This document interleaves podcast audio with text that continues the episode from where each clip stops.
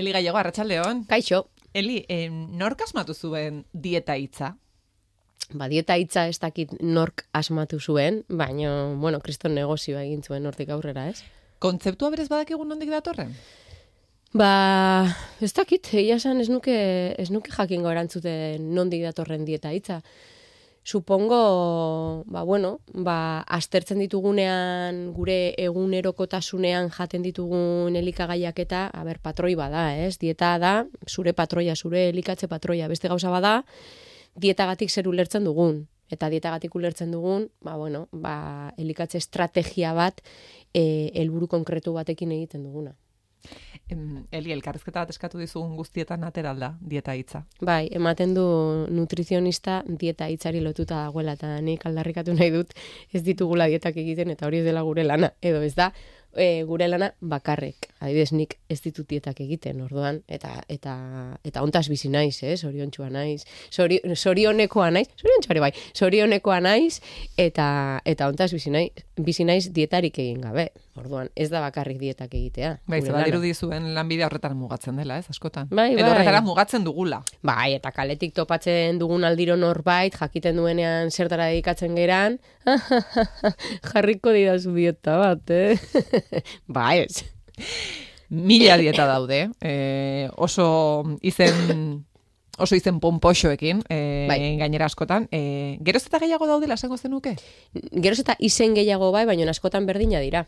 Hori, hortaz ez gera konturatzen, ze dukan dieta, Atkins dieta berdin berdina dira, eta oinarritzen dire gauza berdinetan. E, askotan badire izen ezberdineteko dieta asko oso, oso, oso, oso antzekoa direla.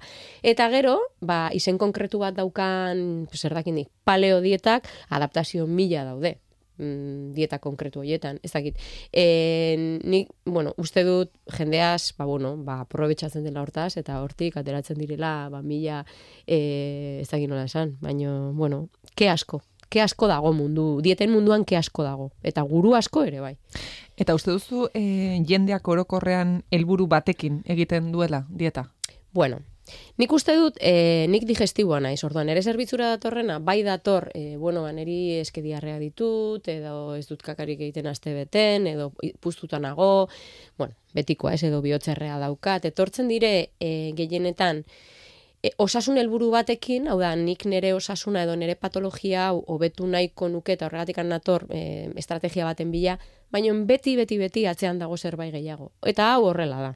Eta eske bizigeran e, gizartean eske du besterik, beste, bestera batean izan. Orduan, ba, bueno, batzuetan motivazioa edo helburu osasuna, estetika, nahazte hortan, gero ez dugu jakiten inoiz zer den lehenago arrautza edo joa. E, bueno, nik hitz egiten dut nik ezagutzen dudanari buruz, baina kontsultara datorrena e, osasun, osea, bai, osasun gastrointestinalera arazoak dituelako, askotan, oso portzentai altuan, ba, harreman ez oso sanoa dauka elikadurarekin, eta horratzean estetika baten bila ere bai nahiko lukete, e, o- edo hortarako nahiko lukete aldatu beraien egunerokotasunean e, hartzen duten, bueno, dieta, vamos. Baina, baita ere, harreman, ba, ez oso zanea, edo, bueno, edo, edo nahazte alimentarioa dituzten beste horiek ere bai izaten dituzte. E, arazo gastrointestinalak, orduan zaila da batzuetan, nik askotan ikusten ditu da, di, e, ikusten ditut edo detektatzen ditut, ba, portaera arraroak, baino nire lankideak dedikatzen direla bakarrikan e, elikadura nahaztei, askotan esaten diate zure laguntza behar dugu, hemen arazo gastrointestinala daude, orduan. Naiz eta motivazio bat edo batekin etorri kontsultara, a ber, zuetzera, nola esaten da, e, bo, e, burbuia batean etzera bizi, eta bizitzen ditugun interakzio gauzak mezuak, ba, bueno, denotza berdina dira eta eta izaten dute eragina Hmm. gure motivazio hortan. Egia da dieta e, osasuntxuago egoteko bide bezala saldu dela urtetan, e, baina nutrizioaren munduan lan egiten duzuen geroz eta profesional gehiagok ohartarazten duzue kontrakoa ere eragin dezakela. Eta eragiten du. Eta eragiten du. E, nik askotan ikusten ditu digestiboan, ba, hori, ba, ez dakit zerk eragiten nauen e, ditun sintomak, edo ez dakit zerk eragiten nauen mina jaten dutenean, edo ez dakit, eh? haukendu dut, gero beste hau, gero beste hau, eta gero izugarrizko bildurra daukat jateari gainera, hori denak endu dutenean, ba, kilo batzu galdu ditut, eta jendeak, ba, bueno, ba, esan dizi guapa nagoen, igual gaixori nago, baino estetikoki, e, errefortzu bat daukat positiboa, ze estetikoki ikusten zait bestera batean, eta jendeak elkartzen du osasuna, argaltasunarekin, kasu hontan ez denean horrela. Orduan, bueno, e, osasun mentala oso, oso, Ez dut esango fragila dela, edo auskorra dela, baino osasun mentala ez dugu kontutan izaten, eta da lehenengo gauza, bueno, nik beti sirrikituak ikusten ditut hor, eta iruditzen zait oso erresa dela, e, jo, ez galtzeko osasun mentala, baino bai kaltetzeko nola bait, eta dieta egitea osasun mentalari ez dio bat ere ondo egiten. Osasun intestinalari ere ez, gehienetan nire gana datorrena da, dieta asko egin dituelako, eta zergatik inditu dietak. Ba, gehienetan pixua galtzeko, eta zergatik nahi zuen pixua galdu, nahi zuelako hurbildu e, estandar batera, edo, edo ba, bueno, gorputz forma batera, ez du lortu, berriro hasi frustrazioa, berriz osasun mentala. Ez dakit, oso... Zentzu horretan bada e, oso interesgarria den galdera bat zuk planteatzen duzuna eta entzulei ere planteatuko diedana eta hortik tira egingo dugu. Em, egingo altzen nuke dieta hori jakingo bazen ah. zure itxura fisikoan ez duela inongo eraginik izango. E, fisikoki berdin berdin ina, egongo zarela. Bai, eske nik askotan egiten diet galdera hori nire pazientei. Eta askok esaten dizute mm, esetz hasieratik. Baina beste batzuek esaten dizute baietz eta ikusten duzu prozesuan aurrera guazen enean, kriston frustrazioa dutela, ez dutelako galdu pixurik. Eta zu gure gana zenean agian ez daude zer jaten, edo, bueno, ez ditut esango, ez gaizki, ez on hitz egiteko elikatze patroi batetaz, edo elikagaietaz, ze, bueno, ba, oso aldakorra da, eta depende, ze, depende gauz askotaz, baino sartzen, di, zu gaixori baldi mazatoz, ez dituzu gauza asko xurgatzen, ez dituzu gauza asko digeritzen, e, batzutan defizita, defizitak daude, gabezia daude, hobetzen zarenean normala da e, pixua irabaztea. Ez da beti gertatzen, ez da beti gertatzen, eta kontrakoa ere lortzen da, askotan, baina izan bartu prozesu normal bat, behartzen ez den prozesu bat, gure gana baldin mazatoz, osasuna irabaztera eta irabazte hortan e, pixua galtzen baldin maduzu, ba begira ze ondo, ez? Baina osasuntxu zaude. Pixua irabazten baldin maduzu, ba begira ze ondo, eh? Ze osasuntxu zaude. Eta ez dugu erlazionatzen pixua irabaztea, osasuna irabaztearekin. Eta dieta hori askotan e, aurrekoan hitz egiten genuanaren hildotik, ez? Dieta hori askotan egin nahi izaten da e, gizartearen estandar horretan sartzeko, hau da, e, eta e, kako txerraldoiekin esango dugu, normala izan nahi duzulako. Claro, zeinek ez du izan nahi normala. Bai, bai, e, mundu guztiak nahi du normala izatea. Eta ikusten dugu askotan ere bai, zenolako Ja, adinarekin igual berdintzaigu, ez? Baina gaztetan dena gera igualak. Si, e, e, jartzen, esaten nuen aurrekoan eta ia da, batzutan kaletikan ez dut nire semeak edo nire, nire alaba ezagutzen. Ze atzetik dena dire igualak, edo jaskera gati dena dire igualak, edo raskera gati dena dire iguala, baina neske nire amak berdin esaten zian, niri. Eta atzera begiratzen dut, eta efektibalmente dena joaten ginen, igual jantzita.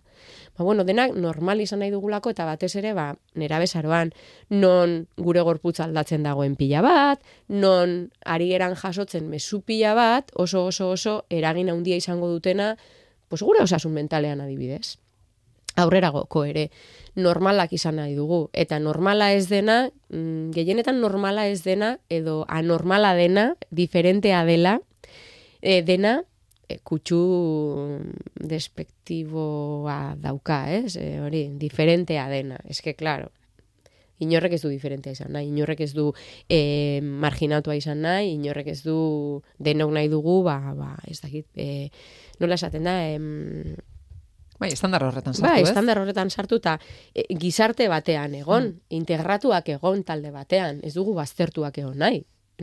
normala den bezala, orduan. Txikitan eh, ahate itxusiaren Claro. claro. zigute, mm, inork ez du ahate Claro, itxusi hori eta normaltasun horren bila, ba, bueno, ba, momentu bakoitzean, edo amarkada amarkada aldatzen joaten dira, momentu batean, ba, Marilyn Monroe zan estandarra, beste momentu batean, e, eroen chic e, deitzen zen hori, ez? Kate Moss, que, bueno, osea, mesedes. Ez dakit, ez que, bueno, osea, super, super argala zegoen eta batere osasuntxo zegoen emakume bat. Pues bueno, pues ez dakit. Ba, vale, ba, horrela izan nahi baldin badut, imaginatu zenolako e, esfortzuak inbarko ditut ez lortzeko gainera, zorionez ez lortzeko, porque lortzen baldin baduzu, mm, barkatu baino inezkila gaixori zaude.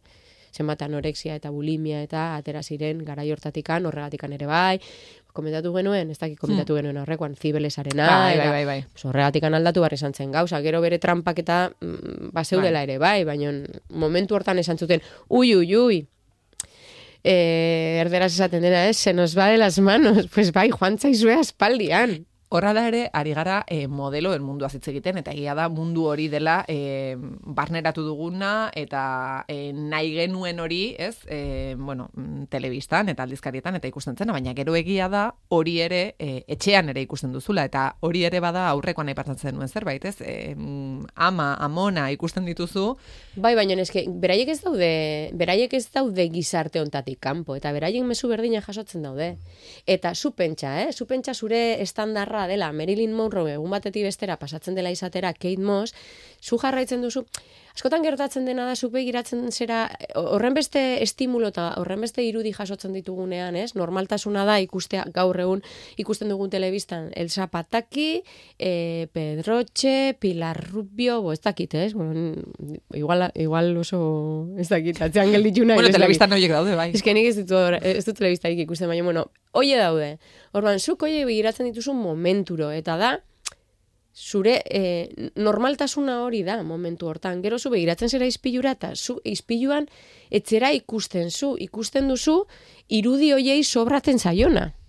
Hau da, ba, ez dakiz zein, ez dakiz eta maina baldin badun, edo bere gerria, ez dakin nolakoa baldin bada, zuk ikusten duzu, zen ba sobratzen zaion gerri horri zure gorputzean satika ikusten gara. Hori da, eh, ez dakin non irakurri nuen behin, mon jamon, jamon, jamon, jamon, edo txika, txika, txika, txika, txika, txika, txika, esaten duzunean asko, ez? Galtzen duzula erreferentzia, eta ja ez dakizula esaten ari zinen, monja edo jamon, txika edo katxi, ez? Ba, berdin, berdin. Eta, jo, obsesiboa da, ze irudi guztiak eta jasotzen ditugun mezu guztiak oie dira, hau da normala, hau da normala, jo, ba, orduan nien naiz izango normala. Horren bilan abilenean, edo ama batek ikusten duela arratsalderoa Narrosa Quintana, esa existe oraindik ja igual ez, ez? Bueno, me da igual. Ikusten ditula horrelako saioak eta Ostras, gero ikusten du alaba jaten, e, ez dakit, boikau bat, eta "Ez, gero korrika egitea joango zera, ez? Edo gero gimnasiora joango zera, edo gero zer egingo duzu, hori dena jango duzu, ez dakit, normalak izan e, nahi dugu, eta joaten gera berskara, eta jazten dugu galtza batzuk, edo jantzin nahi izaten ditugu, ba, den dene duten galtza horiek, eta Eta zaizkigu kabitzen. Joe, ba, ez naiz normala, zen neri beste jazten dutena, neri etxai kabitzen. Bueno, genero kontuak hemen ere, Eli. Iruditzen bazaizu, datorren astean gaiari helduko diogu berriro, ze gaur eh, motz geratu zaigu, beraz, eh, datorren astean helduko diogu ni berriro. Bai, Eli, eskerrik asko. zuri.